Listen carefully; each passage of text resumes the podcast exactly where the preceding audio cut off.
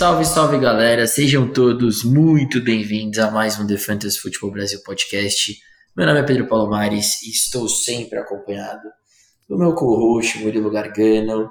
Seja muito bem-vindo ao nosso podcast que estava de férias, né, Murilão? A gente deu uma pausa depois que acabou a temporada do Fantasy, nos aventuramos, demos alguns palpites é, ao longo da, da post-season, né, dos playoffs, mas agora que os Rams oficialmente é, World Champions, né, campeão do Super Bowl, a gente volta aqui para falar um pouquinho sobre Dynasty, para falar um pouquinho sobre. É, recapitular um pouquinho né, algumas coisas ao longo é, desse nosso primeiro ano como podcast, né? Alguns acertos e alguns erros também, né? Então vamos fazer um resumão aqui do que rolou nesse último ano e, obviamente, como a gente é um podcast que gosta de prospectar, a gente vai olhar também para o futuro, ver algumas possibilidades, alguns jogadores aí é, que surpreenderam esse ano, que vocês podem estar tá targetando aí é, ao longo dessa off-season, eventualmente, se você joga uma Dynasty, né? Então, seja muito bem-vindo, ao nosso podcast. Salve, salve Pedrão, salve, salve galera. É isso mesmo, né? Tiramos uma folguinha aí nessa off-season, né? Depois desse essa reta final aí de playoffs. Parabéns a você, torcedor dos Rams, né? Campeão do Super Bowl, merecidíssimo aí esse título. É, tava com saudades de gravar aqui o podcast, nós dois. Eu acabei gravando ali no, na, na rodada de Divisional Round, na final de conferência. Errei todos os palpites, né? Ainda bem que eu dou dica de fantasy para vocês, porque se fosse dica de NFL, realmente ia ficar complicado mas estava com saudades aqui de gravar com o Pedrão. E é isso, estamos de volta agora, né? Voltamos também no Insta, postando muito conteúdo sempre lá também, interagindo com vocês. A gente está sempre aberto a tirar dúvida, responder pergunta, né? E trazendo um conteúdo, um conteúdo diferenciado lá também, como o Pedrão falou, né? É, fazer uma retrospectiva dessa última temporada também, mas é, a gente gosta muito de prospectar o futuro né, dos jogadores da NFL, do Fantasy. Então, o pessoal que joga Dynasty, a gente sabe, a gente que joga Dynasty também, não para, né? Tá sempre ali tentando uma tradezinha, é, querendo saber o que projetar para esses jogadores. Então, tanto lá no Insta como aqui, a gente vai falar muito sobre isso, né, Pedro? É verdade, Mo. Eu acho importante a gente é, explicar um pouco para a galera como é que vai funcionar essa off-season, né? Geralmente podcast de fantasy futebol, se não tem um conteúdo legal, um preparo legal para junto com a temporada da NFL, mas a gente, como gosta bastante do futebol americano, a gente tem muito conteúdo para produzir na off-season. É, a gente vai falar muito sobre Dynasty, principalmente durante essa off-season. É, a gente tem aí alguns episódios para comentar um pouquinho aí do que rolou nesse último ano, como eu falei, já prospectar também o futuro, mas em menos de um mês tem a free agency, né, jogadores trocando de clubes, é, tem muito jogador importante para fantasy que deve trocar de clube, então a gente vai monitorar essas trocas, vai monitorar o impacto é, dessa mudança dos jogadores para fantasy. É, eu e o Murilo, a gente é, somos dois fanáticos por draft, então a gente deve trazer também para vocês episódios comentando dos nossos principais jogadores que a gente gosta, né, principalmente para fantasy, é, que devem sair no draft, então os principais quarterbacks, wide receivers, running backs, uma análise e um scout mesmo desses jogadores, como eu e o Murilo a gente já fazia, né, para fantasy, mas não necessariamente né, num podcast. Uh, também vamos fazer nosso mock draft, né, então nossos mock drafts 1.0, 2.0 é, ao longo do draft. Eu imagino que já deve ter um mockzinho lá no site da NFL. É, presumindo que final de fevereiro eles já devem ter soltado alguma coisa. O PFF com certeza já tem. Né? Mas aí o Murilo a gente, a gente vai estudar melhor ainda essa classe para poder trazer, mas é basicamente isso, né? Falar sobre a free agency, prospectar o draft, depois refletir um pouco sobre as escolhas no draft, o que isso pode trazer para fantasy, né? A gente que depois do draft deve trazer nossa liga inaugural Superflex de Dynasty também para quem quiser né, jogar Dynasty junto com a gente, né? Então, vamos embora, mano. Vamos, vamos então começar.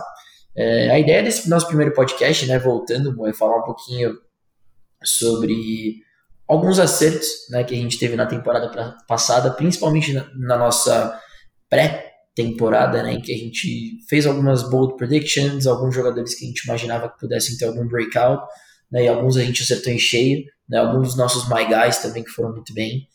Então, e obviamente a gente quer também já ligando isso com é, essa recapitulação, falar também de alguns jogadores né, que foram muito bem, que surpreenderam neste ano, né, e para a gente estar tá de olho aí em 2022. Então, acho que antes de, né, de a gente falar de qualquer jogador, a gente precisa destacar talvez uma hora certa dessa offseason, que foi do Murilo, uh, que foi o de Chase, o wide receiver do time do Cincinnati Bengals, escolheu o número 5 overall do último draft. Literalmente valeu muito mais a pena draftar o de Mark Chase do que o Sewell, apesar do time dos Bengals terem sofrido muito no Super Bowl, né, sem uma linha ofensiva decente. O Jamar Chase realmente se provou, né, já é com certeza um dos melhores wide receivers da NFL. Então, é, a gente vai falar um pouquinho sobre o Jamar Chase nos nossos Reels também, mas eu e o Murilo, a gente tem ele dentro do nosso top 3 de wide receivers em Dynasty. Né, eu tenho ele como número 3, eu acho que o Murilo deve com certeza ter o Jamar Chase como número 1, porque o Murilo é um. Pois é, exa exatamente, Pedro, exatamente. É. Então, cara, acho que é destacar a melhor temporada de um wide receiver da história da NFL, o rookie wide receiver, né?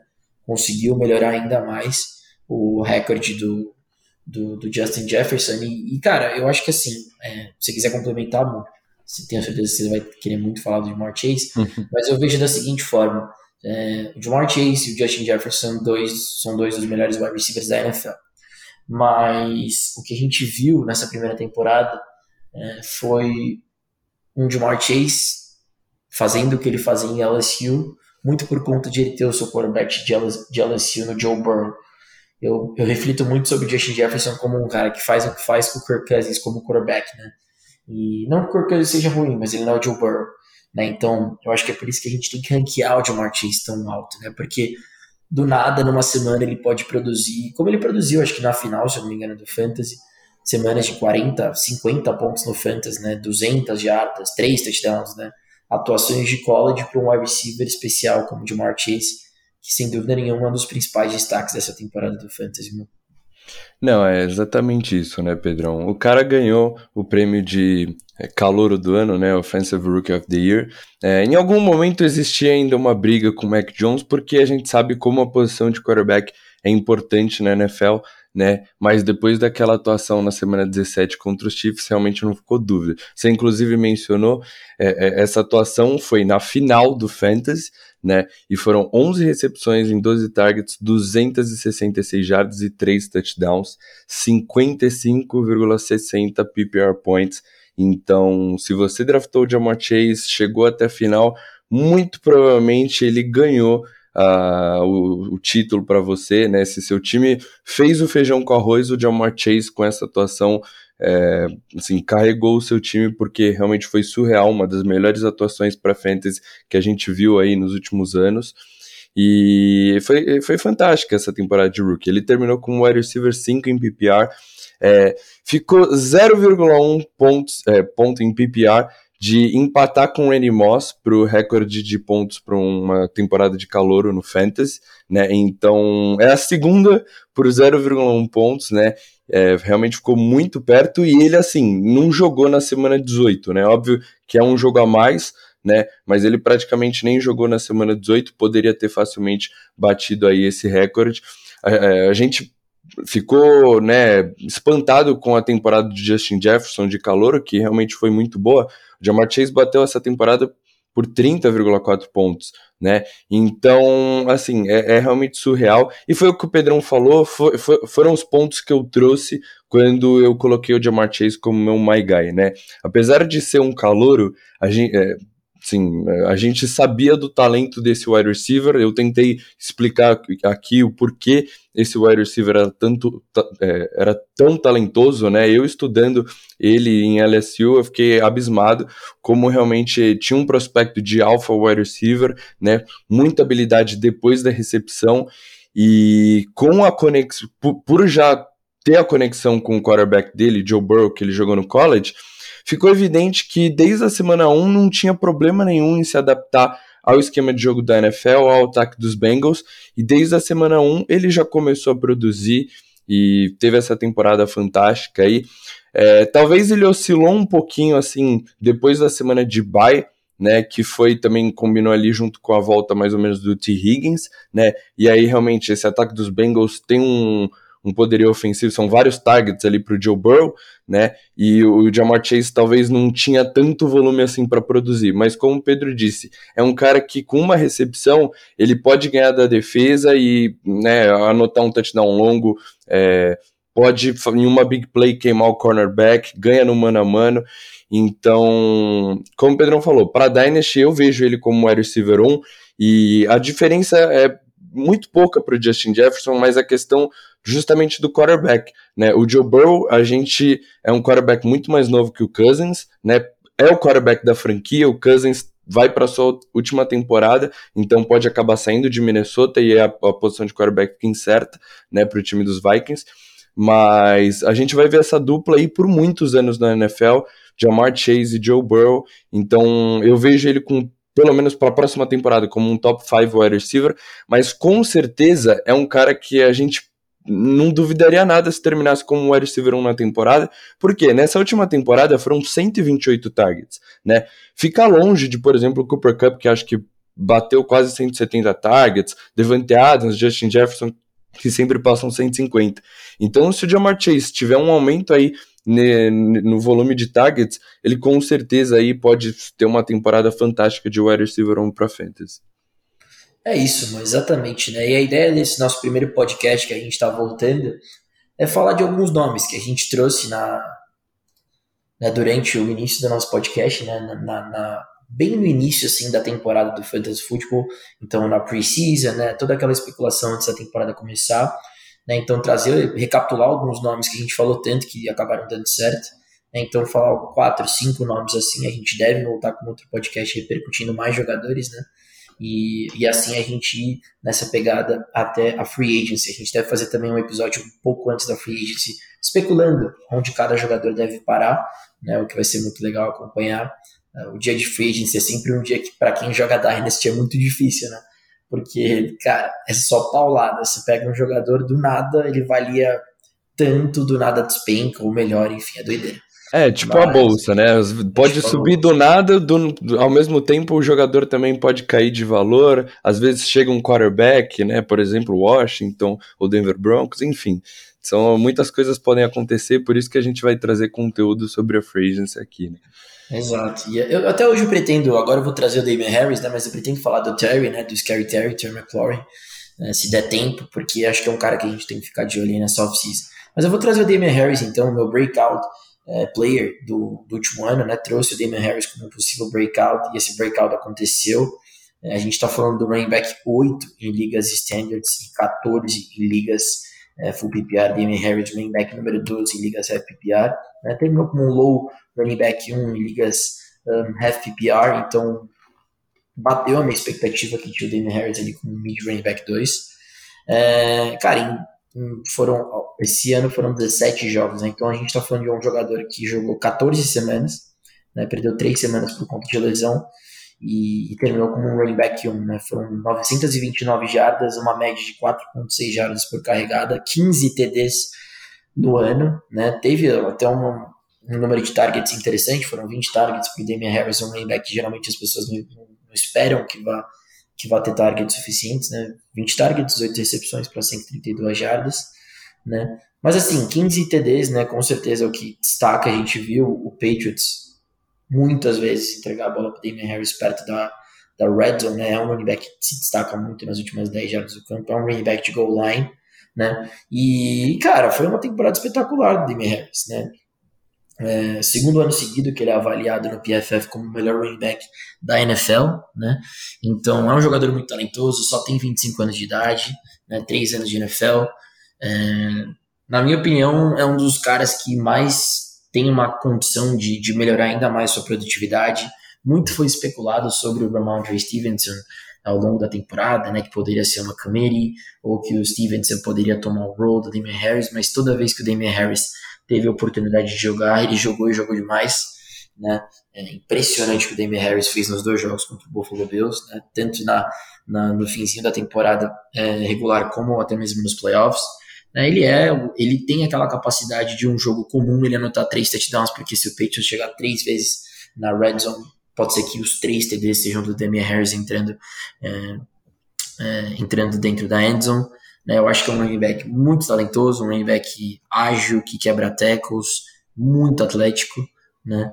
E, e se a gente tinha visto é, flashes de um possível grande running back da NFL é, de 2020 para 2021, a gente viu de fato um dos melhores running backs da NFL nesse último ano. Acho que é um cara que tem um valor ainda bem é, aceitável para ligas Dynasty. Se a gente olha em Trade Value Chart, o Damien Harris é avaliado ali como um low running back 2, high running back 3. Eu acho loucura. Eu vejo o Harris como um high high, high running back 2, não running back 2 alto. Confio muito no Harris para ser um running back 2. Né? Então acho que além de ele ter sido um breakout, de eu ter acertado minha previsão, acho que ele é uma ótima opção de buy low. Damien Harris, para quem não sabe, é o melhor amigo do Mac Jones desde os anos de Alabama, né? Eles têm muitas fotos juntos. Né? Existe muita resenha no vestiário de que os dois são muito amigos. Eu acho que o Patriots pretende é, utilizar muito esses dois jogadores durante seu futuro. E, e cara, o Bill é um dos melhores é, head coach da NFL. Essa linha ofensiva do Patriots só melhora com o tempo, né? E o Mac Jones vindo no seu segundo ano, provavelmente o Patriots deve adicionar algumas armas aí no corpo de recebedores para esse time melhorar ainda mais, né? Em termos de é, ritmo de ataque, né? Então eu prospecto um ano ainda melhor para o ataque do Patriots, consequentemente um ano ainda melhor para o Damian Harris. Não necessariamente um ano ainda melhor como ele terminou como running back 8 em ligas standards, né? Então falar que o ano dele vai ser ainda melhor é loucura. Mas pro ranking dele em Dynasty hoje, que é um low running back 2, eu acho uma opção absurda de buy low. É, realmente você acertou em cheio aí nessa call, né, Pedrão? Foi uma máquina de touchdowns nessa temporada, 15 TDs. E como você falou, é um dos melhores running backs da NFL correndo com a bola. É, foi uma, tempo, uma temporada muito boa eu, eu tava meio inseguro com relação ao Damien Harris por causa que no começo da temporada, eu lembro quando a gente gravou aquele podcast, o Ken Newton ainda era o quarterback dos Patriots, né? Mas com a mudança pro Mac Jones, liberou todo o upside que o Damien Harris tinha, e foi o que a gente viu. Ele correndo na goal line, a linha ofensiva dos Patriots é uma linha muito boa, então ele convertia essas goal line carries em, em, touchdowns, né? As oportunidades que ele tinha, ele convertia em pontuação. É, em alguns jogos aí passando de 100 jardas, correndo muito bem com a bola, como você falou. No jogo contra os Bills, ele teve aquela é, big play, aquele jogo completamente estagnado, nada acontecia para os dois lados, né? De, devido à situação ali com o tempo. E o Demar Harris vai lá e consegue uma, uma big play, uma corrida, nota touchdown. Mas. aquele jogo, ele me eliminou dos playoffs, aquele jogo. Ah, você estava enfrentando ele? É, eu estava enfrentando ele, é. aquela corrida de 64 jardas, eu lembro até o número de jardas. Eu acho que me tirou dos playoffs aquela corrida. Então realmente foi duro, porque ele fez 28 pontos nessa partida. Eu não tô tão otimista assim com relação ao futuro dele, porque é, esse número de touchdowns, né? Tem uma coisa que a gente chama no fantasy, né? Touchdown regression. É um número muito absurdo. Para um cara que teve 200 carregadas, você anotar 15 touchdowns é um número um pouco alto. Então, por mais que a gente ainda imagine essa role pro Damon Harris, você fazer uma projeção que ele vai anotar 15 touchdowns numa temporada é, seria um, um pouco absurda. Mas ainda assim, é um cara de muito provavelmente duplos dígitos em touchdowns, né? A role como ele, que ele tem como pass catcher é, foram 20 targets, mas ainda, assim, mas ainda assim um número um pouco baixo, né? E eu gostei muito do que eu vi o Ramondre Stevenson, né? A gente, é, quando estava comentando a pré-temporada, falou que ele mostrou ali um upside de, de, virar alguma coisa na NFL. E nos jogos justamente que o Damian Harris ficou de fora, o Stevenson entrou muito bem, né? É lógico, o Damian Harris voltava e ele voltava com tudo, mostrava por que, que ele era o running back um desse time, né? Então, ainda não vejo o Ramondre Stevenson é, roubando a vaga do Damon Harris ou cortando muito no volume, mas acho que ele deve ser um pouco mais utilizado, talvez até mesmo como a role de pass catcher, né, que o Damon Harris não, não é utilizado tanto nesse quesito. E, e para Dynasty, é, seria assim, a próxima temporada seria o último ano do Damon Harris é, no, nesse contrato. Eu não sei se os Patriots pagariam um contrato que o Damon Harris merece, né? Com certeza vai ser um, um contrato muito bom para um running back, sendo que tem um Ramondre Stevenson num contrato de rookie é, muito mais barato que pode produzir ali também num, num alto nível. Então, para a próxima temporada eu vejo o Damon Harris como um bom RB2, né? Acho que ali um mid RB2, low RB2. E para Dynasty também eu vejo ele ali na, naquela categoria de low, low RB2, high RB3, porque é, mesmo indo para um outro time, se tiver uma linha ofensiva boa, se tiver um ataque produtivo, ele vai conseguir produzir. Mas, mas nessa role que ele tem nos Patriots, né? Essa touchdown machine, eu não, não vejo assim em outro time. Mas você quer falar alguma coisa, Pedrão? Não, eu ia te fazer uma pergunta. Diga, manda lá. interessada nas suas opiniões em Dynasty, quem você preferiria ter hoje? O, o Elijah Mitchell ou o Damon Harris? Cara, então, Pedrão, essa pergunta é assim, realmente é muito complicada porque o Elijah Mitchell é um cara que mostrou muito upside, né, nesse ataque dos Niners e a gente conhece Kyle Shanahan, né, então ele faz muito bem o jogo terrestre funcionar. É, o Elijah Mitchell teve ótimas semanas ali, para quem pegou ele na wave ali no começo da temporada, é, pô, foi um league winner aí praticamente, né, durante várias semanas produziu muito bem. Mas, ao mesmo tempo, esse backfield dos Niners me preocupa um pouco, porque ele é sempre uma incerteza, é sempre muito confuso, né? Então, eu imagino o Elijah Mitchell sendo o running back um desse time, liderando aí, né, as tentativas terrestres, mas a gente, é, sei lá, nada me surpreenderia se o time assinasse com o Ray Monster por mais uma temporada e ele tivesse ali algumas carregadas, né, em alguns jogos liderasse esse time em corridas, é, ou, ou, trazer algum outro running back. O Trey Sermon é um cara que o time investiu pesado né, no, no, draft, né, foi uma escolha de terceira rodada, tem o seu valor ali, e que praticamente não foi envolvido, mas eu vi ali um talento no Trey Sermon, é, é lógico, o Elijah Mitchell acabou dominando, né, e passando o, Elijah, o, o Trey Sermon no backfield, mas Nada impediria do, do Kyle Shanahan utilizar o Trey Sermon na próxima temporada também. Então eu, eu fico com o pé atrás de confiar 100% no Elijah Mitchell. Então eu acho que tá bem parelho, né? Mas pelo fato de o Damon Harris eu, eu, confiar realmente nele na próxima temporada, de que ele vai ser o líder do backfield dos Patriots. É, é um cara que muito provavelmente vai passar dos dos, é, dos 10, 10 touchdowns na temporada. É, se, né, que nem você falou, ele jogou apenas 14 jogos, mas se tiver uma temporada inteira, vai passar das mil jardas. É, eu, eu vou ficar com o Damian Harris nessa, mas eu acho que são dois jogadores que têm um valor muito parecido, né? Mas como eu falei, o Elijah Mitchell, eu fico com o pé atrás por causa realmente é, do histórico do, do backfield dos 49ers.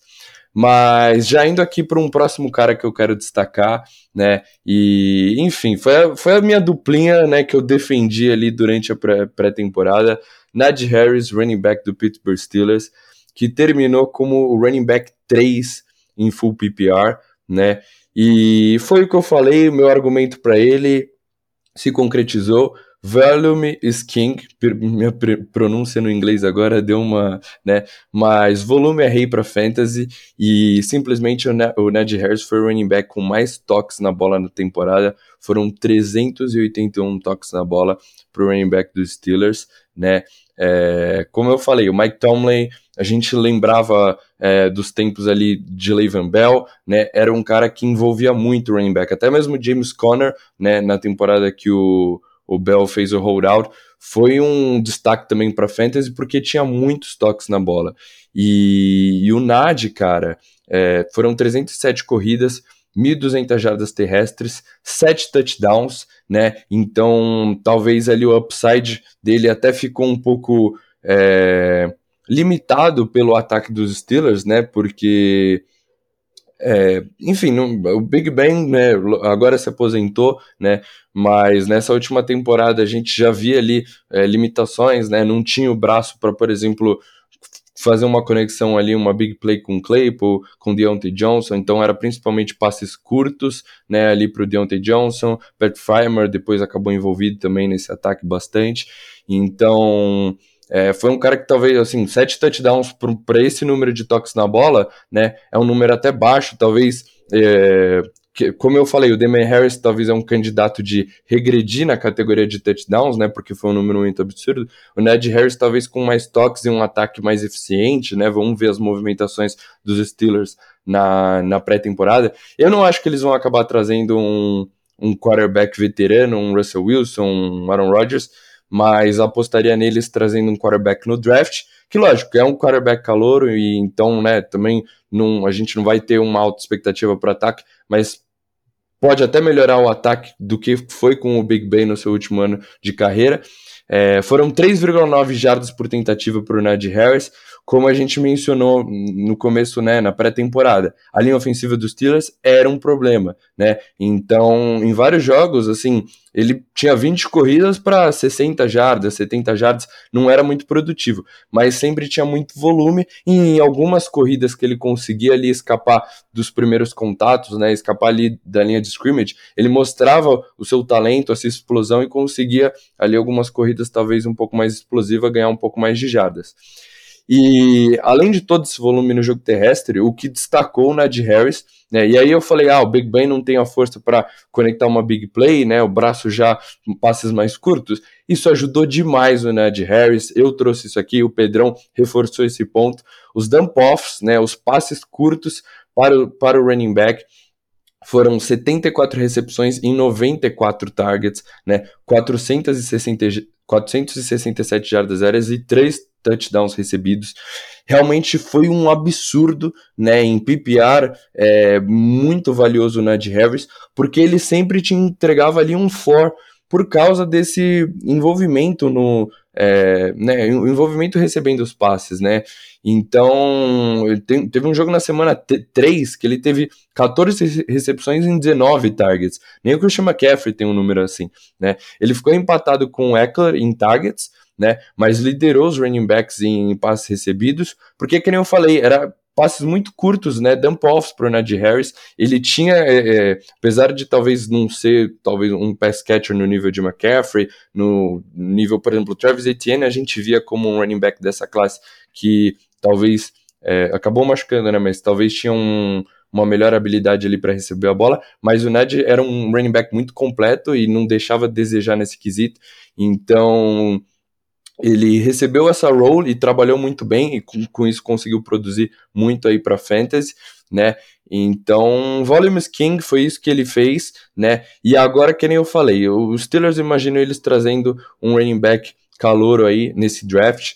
É um time que tem uma defesa muito forte, né? Então, não acho que o ataque vai ser um dos melhores da NFL, mas ao mesmo tempo, é, o Mike Tomlin gosta de envolver os running backs e eu acho que é isso que ele vai continuar a fazer, né? Tentar ganhar os jogos na defesa, né? Tentar é, talvez melhorar a linha, a, linha, ofensiva nessa off-season, né? E fazer o time funcionar através da defesa e do jogo terrestre com o Najee Harris, que já se provou aí sendo um dos ótimos running backs na NFL e eu vejo ele com certeza aí para a próxima temporada como um top 6, né? É difícil falar porque muitos running backs grandes se machucaram, né? McCaffrey, Derrick Henry, mas eu acho que ele já entra ali nesse tier de running backs de elite e para Dynasty, cara, é, só não consigo colocar ele na frente do Jonathan Taylor porque simplesmente está indo para sua segunda temporada agora, então tem muitos anos ainda para produzir e é um dos running backs que vai produzir no mais alto nível para fantasy.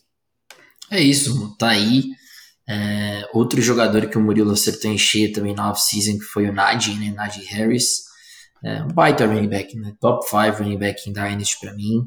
É, não tô com uma expectativa tão grande do Pittsburgh Steelers como um todo, a gente vai falar mais sobre isso ao longo dessa off-season, mas é, aparentemente os times, o time dos Steelers não vão fazer um esforço aí para um quarterback é, de ponta, né? Então deve ser um ataque que vai sofrer ao longo desse próximo ano. Mas vamos ficar de olho, né? Independente disso, acho que o Najee, por conta do volume, é, deve ter um outro excelente ano. Baita running back, Najee Harris. Eu vou trazer o Hunter Ham como um cara que surpreendeu muita gente. É, eu costumo brincar que ele é o Little Cooper Cup, né? O Cooper Cup sem mídia. Uh, porque, cara, que temporada maravilhosa do, do, do né? Foi pro Pro Bowl, é o wide receiver número 1 um desse time dos Raiders até o momento. É, wide receiver número 11 em ligas full PPR wide receiver número 14 em ligas standard, wide receiver número 12 em ligas FPPR, né? Então ele foi bem, é, não só nas ligas full PPR, né? Foi um ano realmente espetacular do Renfro, né? Que, que cara, é, mostrou, acho que acima de tudo, o quanto que ele são, assim, você mencionou do, do Jamar Chase, né, 128 targets, o, o, o Hunter Renfro teve 128 targets também, né, em 103 recepções para 1.038 jardas, 9 touchdowns, né, foi uma temporada realmente espetacular do Hunter Renfro, que na minha opinião, eu vejo ele antes da Free Agents como um high wide receiver 2, tá, é assim que eu vejo o Renfro. É claro que existe uma especulação por trás, eventualmente, do Devontae Adams e para o time dos Raiders, né? O Devontae Adams que tem uma, um, uma relação com o Derek Carr, né? Já foi especulado que o Adams talvez possa ir para os Raiders, mas assim, é, eu preciso falar do Renfro como um low wide receiver 1 que ele foi nessa última temporada, como um jogador extremamente constante, né? Que deu aula né, para fantasy. Se você tinha ele como seu flex, você não tirava ele basicamente do teu flex, né? Porque ele era um anti-bust jogador era impressionante como o Renfro às vezes tinha oito recepções no segundo tempo, né? E foi muito constante, foi pro Pro Bowl, né? Teve uma temporada realmente espetacular. E, e é, um, é um, hoje já é um dos melhores route runners da NFL, né? O Hunter Renfro. Né? Geralmente ele enfrenta o cornerback mais fácil. O Hunter Renfro ele fica é, geralmente fixo no slot, né? Realmente igual ao Cooper Cup, né? É um jogador de slot. Na minha opinião, acho que em termos de slot é o segundo principal wide receiver da NFL, só atrás do, do Cooper Cup né? E, e, talvez uma ida do Adams, né, possa fazer com que as pessoas tenham receio do Renfro, mas na minha opinião, é, o role do Renfro está muito safe, né? Enquanto a gente viu uma ascensão muito grande do Renfro, a gente viu de certa forma uma decaída do Darren Waller. Né? Então, e a gente sabe que hoje o principal alvo do Derek Carr é o Hunter Renfro. Né? Então, por mais que o Adams é, vá, o Adams a gente sabe tem aquela função dele de ex-receiver, o Raiders deve ir atrás de um ex-receiver porque não tem, né? Então, é, eu acho que assim, hoje eu não diria que o Renfro ele é um buy low candidate, porque eu, por exemplo, tenho o Renfro, eu não vou vender o Renfro é, por um valor de low wide receiver 2 ou high wide receiver 3 pela temporada que ele teve, sem saber quem vai ser o wide receiver no X do time dos Raiders. Mas eu acho que realmente se o, o Devante Adams assinar com o time do, do, dos Raiders, eu acho que talvez o owner do, do Renfro entre em choque, né? Mas isso para mim se tornaria uma excelente opção de buy low candidate. Eu acho que o Hanford viraria uma ótima opção de flex em ligas full PPR, principalmente. Porque eu acho que o role dele tá muito safe, né? E, e, e a gente vê o que um receiver de extremo talento pode fazer no slot, né? Como foi o Cooper Cup nesse ano, né? O Adams indo para esse time só abre mais espaço pro, pro, pro Hanford, né? Só, só, deixa mais com que a defesa é, fique de olho no Adams e permita que o Hanford possa receber a, receber a bola e fazer, enfim, jogar o que ele jogou nesse ano. Né? Então, é, eu, ficaria, eu ficaria de olho no Hunter Hanford, eu acho que é um cara muito interessante para você targetar ali no quinto, sexto round em ligas redraft, né, a princípio. É, preciso destacar o ano que ele teve, porque era um cara que a gente nem falava e terminou como wide receiver 1. Né? E preciso destacar também que é muito importante acompanhar a movimentação do off-season por trás do Renfro, porque eu acho que assim, se não vier o Adams, né, eu acho que qualquer outro wide receiver que venha não ameaça o, o, o, role do Renfro como um high wide receiver 2, né, especialmente em ligas full PPR, mas eventualmente se vier o Adams, eu acho ainda que o Renfro tem um lugar muito safe ainda no meu flex position. Boa, Pedrão. É, realmente, como você falou, é um cara que a gente não estava dando nenhuma atenção, né? E toda a indústria do fantasy, realmente, assim, o Renfro era um cara que, se não saísse como a sua última pick, né? Provavelmente na maioria das ligas era um cara ali é, que acabava não, não draftado, mas desde o começo da temporada se mostrou muito constante, né? Principalmente para quem joga é, full PPR, né? Ele acabava tendo um valor maior porque era um target muito safe ali do Derek Carr, né? E o Carr e os Raiders começaram a temporada bem, né? Então, é, por mais que a gente questione o Derek Carr, ele é um quarterback que sempre, né, tem bons números na temporada, né? Lança muito a bola, como não, não depende muito dos pés, ele é, os números de jardas aéreas acabam sendo bem produtivos, então o Renfrew acabou se beneficiando muito, né? O, o Darren Waller, como você falou, uma decadência ali um pouco na temporada, acabam machucando e perdendo ali alguns jogos, mas é, a gente via que não era mais o Darren Waller o mesmo da temporada passada, né? E o Renfro assumindo aí essa role de talvez principal target do Derek Carr, como você falou, como você falou trabalhando ali do, do slot, né? Então muito consistente, né? É, praticamente em todas as partidas ele beirando os 8, 9, 10 targets, né? Em alguns jogos conseguiu passar de 100 jardas aéreas. E uma coisa legal dele nessa temporada foram os touchdowns, né? Que a gente sempre falava que era um cara que é, era muito safe, né? Principalmente para full PPR, era um cara para você deixar ali no seu flex, que ele sempre ia é, produzir, né? Nunca ia te decepcionar, mas não tinha um upside. E nessa temporada a gente viu ele com nove touchdowns, né? Então é um, um bom número aí, um ótimo número para um wide receiver, passando das 100 recepções, passando das mil jardas, né? É, mas assim, o Pedrão falou, eu, concordo com ele que caso, por exemplo, o Devante Adams, e a gente sabe que o Devante Adams é um dos maiores wide receivers para da NFL, né, para fantasy, talvez o melhor, né, e isso pode acabar desesperando o dono aí do Hunter Henry numa Dynasty e você pode eventualmente conseguir comprar ele num buy low. Mas ele terminou com um wide receiver 11 em full PPR, e eu acho que dificilmente ele consegue repetir essa marca. Eu acho que provavelmente a gente viu a melhor temporada do Hunter Renfro nessa última temporada. Eu não consigo ver é, uma melhora dele, né? Assim, é, teve 130 targets praticamente, então é, eu acho difícil ele conseguir repetir uma atuação melhor. Então, eu acho que seria uma oportunidade de talvez venda para ele. É, como o Pedrão falou, Talvez, talvez seria um, um, hold, né? Um cara que, dependendo do que acontecer na off-season, você pode talvez conseguir comprar ele um pouco mais barato, ou é, dependendo do que acontecer, pode até tentar capitalizar nessa temporada ótima dele. É um wide receiver de 26 anos, então ainda novo, tem bastante tempo aí pela frente na liga, não é um cara que vai começar a regredir mas tivemos ali algumas mudanças. Tudo bem que essa temporada para os Raiders né, foi realmente caótica ali na comissão técnica, mas vamos ver como é que o Josh McDaniels vai, vai liderar esse ataque, né? O Derek Carr, sob a liderança do Josh McDaniels, também vai jogar. Então, mas com certeza foi um grande, uma grande surpresa aí, um destaque nessa temporada muito positiva. E bom, já que tudo é, na vida nem tudo são flores, eu vou trazer um, uma surpresa negativa que a gente teve para essa temporada, que foram os quarterbacks calouros, né? E começando aí com realmente o único cara que a gente pode falar alguma coisa de, de bom, né? E não, eu não sou, não tô sendo clubista. Foi o Mac Jones, né? A 15 escolha geral, justamente o último quarterback ali a sair no primeiro round. Acabou tendo a melhor temporada de calouro, é, foi o quarterback 18 para fantasy.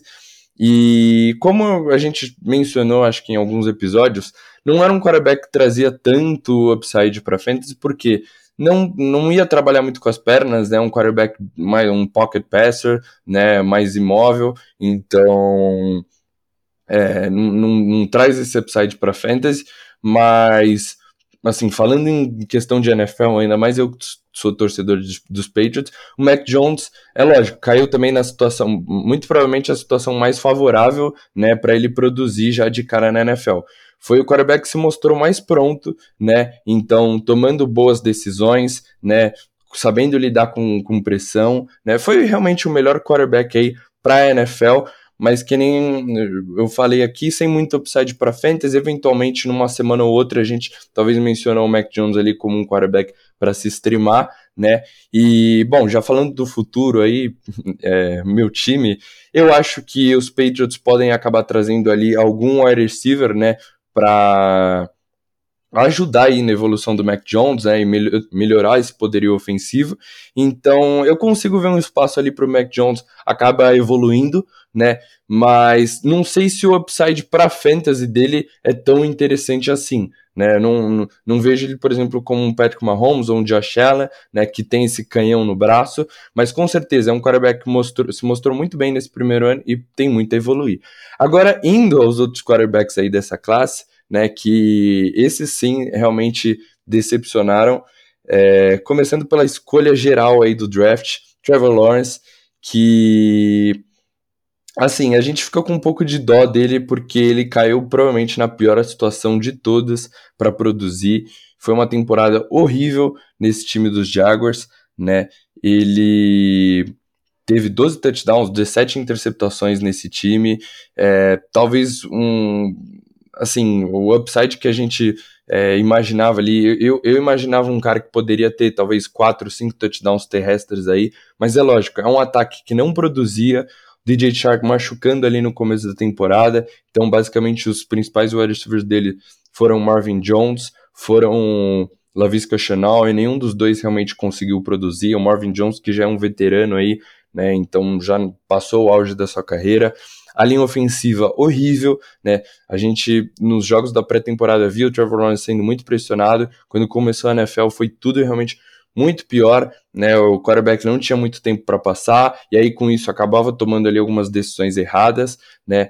Mas foi uma temporada muito preocupante, porque assim, ele era um. É, ele era um dos melhores prospectos desde o Andrew Luck saindo do college e parece que ele regrediu nessa temporada de calor aí no, em Jacksonville, né?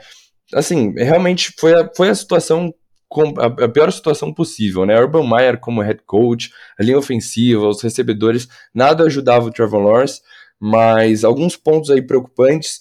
É, eu lembro, por exemplo, na, no último jogo da temporada contra os Colts, né, na vitória de Jacksonville Jaguars, que ele teve uma atuação ali decente, passando de 200 jardas, dois touchdowns, eu vi algum, alguns flashes de, de Trevor Lawrence ali jogando bem, lembrando é, os tempos de Clemson, né? Então a gente tem que ser otimista e esperar que, por exemplo, nessa off-season, os Jaguars, que tem a primeira escolha geral do draft, vão trazer ali um offensive tackle para proteger o Trevor Lawrence, né? Evan O'Neill é um cara que eu já vejo em muitos mock drafts, seria um cara que ia dar um boost ali na linha ofensiva.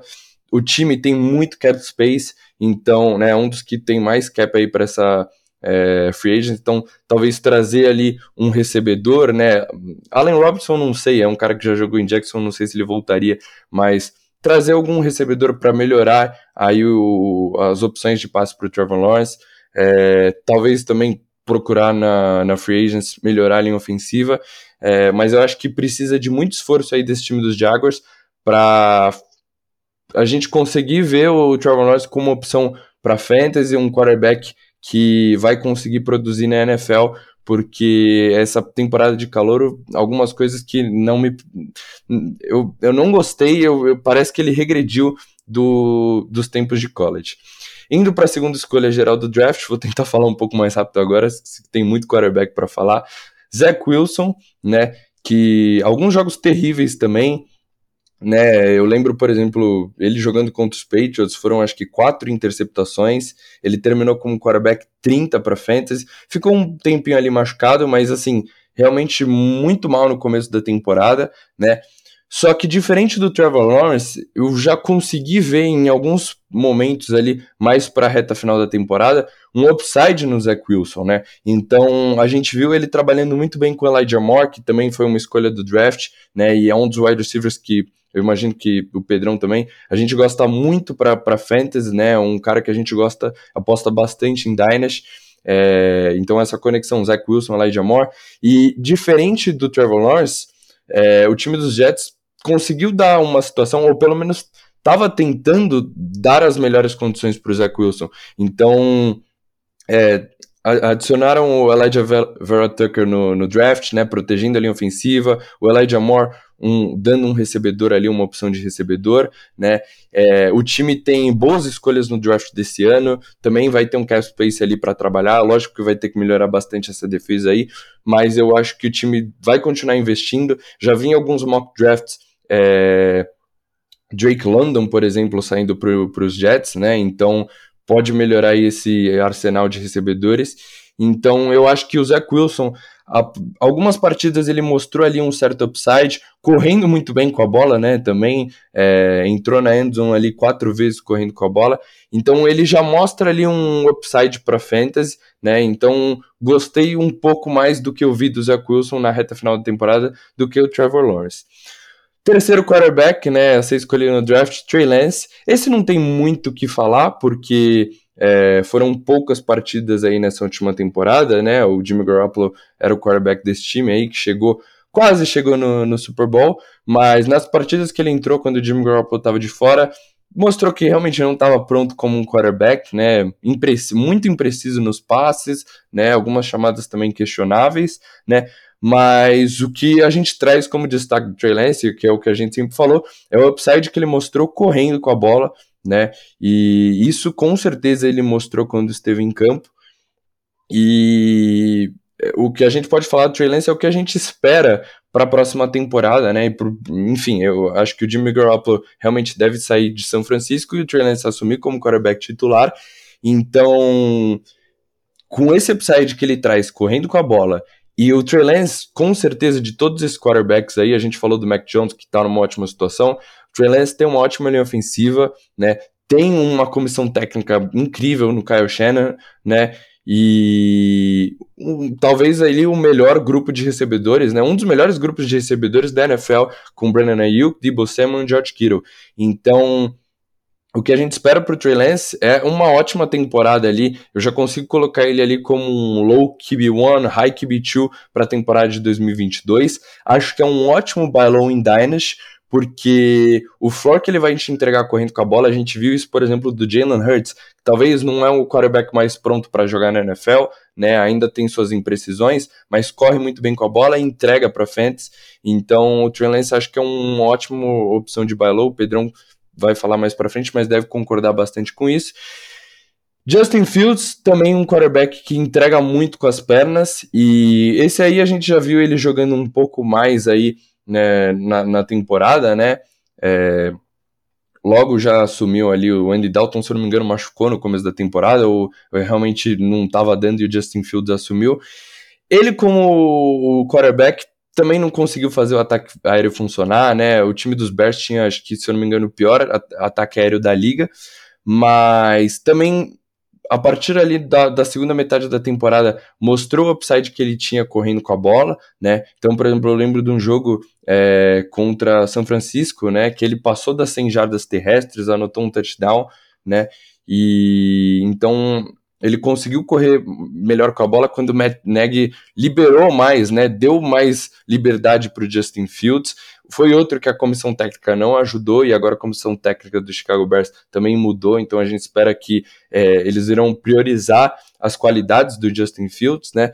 Mas eu também consegui ver em algumas jogadas o upside que o Fields tem como um quarterback, né? Porque tinha muita força no braço, conseguia ali fazer algumas big plays com Darnell Mooney. O grupo de recebedores e a linha ofensiva também não ajudou, né? Basicamente, o Allen Robinson ficou fora a temporada inteira, né? Assim, não, não foi um, um wide receiver muito envolvido.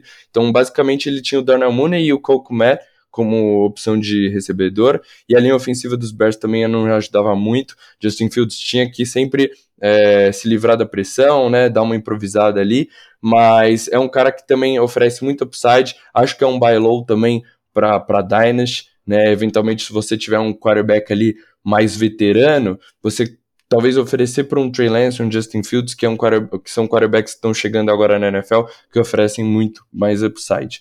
E para fechar, um cara que ninguém esperava nada, eu achei que nem ia mencionar ele aqui, mas Davis Mills, é, eu gostei do que eu vi dele nas últimas partidas, viu?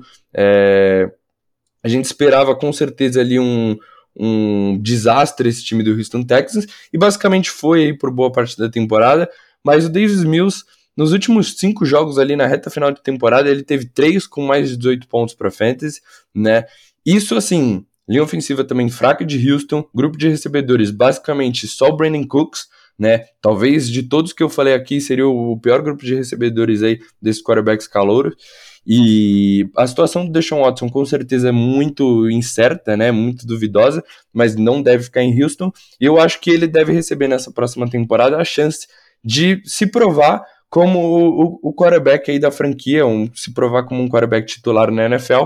Então vai receber essa chance aí do time. Lógico, se ele mandar mal, vai ser a última temporada dele como titular, daí deve ficar é, indo para outros times como reserva, mas é um cara que, por exemplo, se estiver na sua Dynasty ali, acho que vale você pegar ele porque mostrou um certo upside nas últimas partidas, né? Eu gostei do que eu vi, jogando muito bem, é, lançando muito bem com a bola.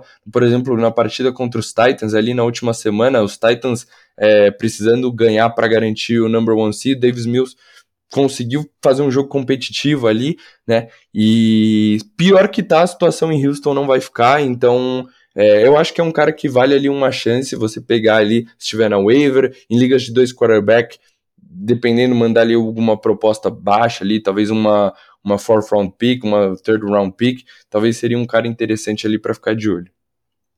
Boa, não é isso então. Eu ia até trazer mais um jogador, mas acho que a gente pode guardar para o próximo episódio, porque você, afinal das contas, trouxe cinco de uma vez. Né? é, eu, eu sou o cara dos rookies, então, né, essa classe que era tão importante para os quarterbacks, eu quis trazer um por um aí, falar um pouquinho rapidinho é, como foi essa última temporada e o que esperar aí para a temporada de 2022. Não, mas tá perfeito. Analisamos o que cinco quarterbacks e mais quatro skill position players. Analisamos então é, nove jogadores no episódio. Então tá ótimo, o Murilão trazendo uma análise mesmo de, dessa classe inteira de quarterbacks aí, que ao meu ver decepcionou bastante, né? Vamos ver como é que vai ser esse próximo ano. Mac Jones foi o grande quarterback esse ano aí dos rookies. Né? Muitos quarterbacks com um prospecto absurdo não tiveram tendo uma temporada legal. Mas é isso, gente. A gente volta então aí a gravar nossos podcasts aí, saindo aí das férias que o Fantasy sempre propicia, né? Porque acaba na semana 17 e 18 agora. Né? Mas a gente está de volta então para recapitular algumas coisas dessa, dessa última temporada, é, trazer alguns jogadores que se destacaram, outros que nem tanto. Né? E a gente já começa a fazer um esquenta, digamos assim, aí para free agency que deve rolar em março. E logo depois, em abril, a gente já começa aí é, a análise dos nossos principais jogadores do draft, depois do draft, depois nossa liga da NX Superflex. Então a gente vai voltando aos poucos aí para trazer para vocês muito de futebol americano, que isso que é importante, né, Murilo? Não deixar o futebol americano morrer só porque falta ainda um tempinho para agosto, né? Tem muito futebol americano até agosto e a gente só descobre isso depois que a gente começa a jogar fantasy, né, Murilão? É isso mesmo, Pedrão. Setembro vai demorar um pouquinho aí para chegar, mas com certeza a gente vai trazer muito conteúdo aqui pro podcast, pro Insta, né? Também sempre aparecendo lá, interagindo com vocês. É, assim, tem muita coisa acontecendo, né? Então, como você falou, free agents movimenta muito aí o valor dos jogadores, muito, movimenta muito o NFL. O draft, que a gente gosta pra caramba de analisar esses rooks, vamos trazer aqui para vocês também um, uma análise aí completa, né? Para vocês que jogam Dynasty também saber ali na hora do draft rook de vocês. E é isso, tava com saudades aí de gravar o podcast com o Pedrão. Pra galera que tá escutando no, no Spotify, né, tá terminando de escutar esse, esse episódio, aproveita se puder deixar uma avaliação ali pra, pra gente, né, agora tem um sistema de avaliações, ajuda bastante a gente é, a fazer crescer o podcast. Se puder dar cinco estrelas, se estiver curtindo o podcast, aquelas cinco estrelinhas ali, e é isso. Valeu aí por um, por um ótimo episódio, Pedrão. Valeu, valeu, galera, por estar acompanhando a gente em mais um episódio do nosso podcast. É isso, Murilão. Falou tudo. Um abraço para você, Murilão. Um abraço para você que está escutando a gente nesse podcast. Estamos de volta, hein? Voltamos. Futebol americano nunca morre por aqui. Tem muito conteúdo de futebol americano ao longo de toda essa off-season. Um abraço, Mu. Um abraço, galera. Até a próxima. Valeu.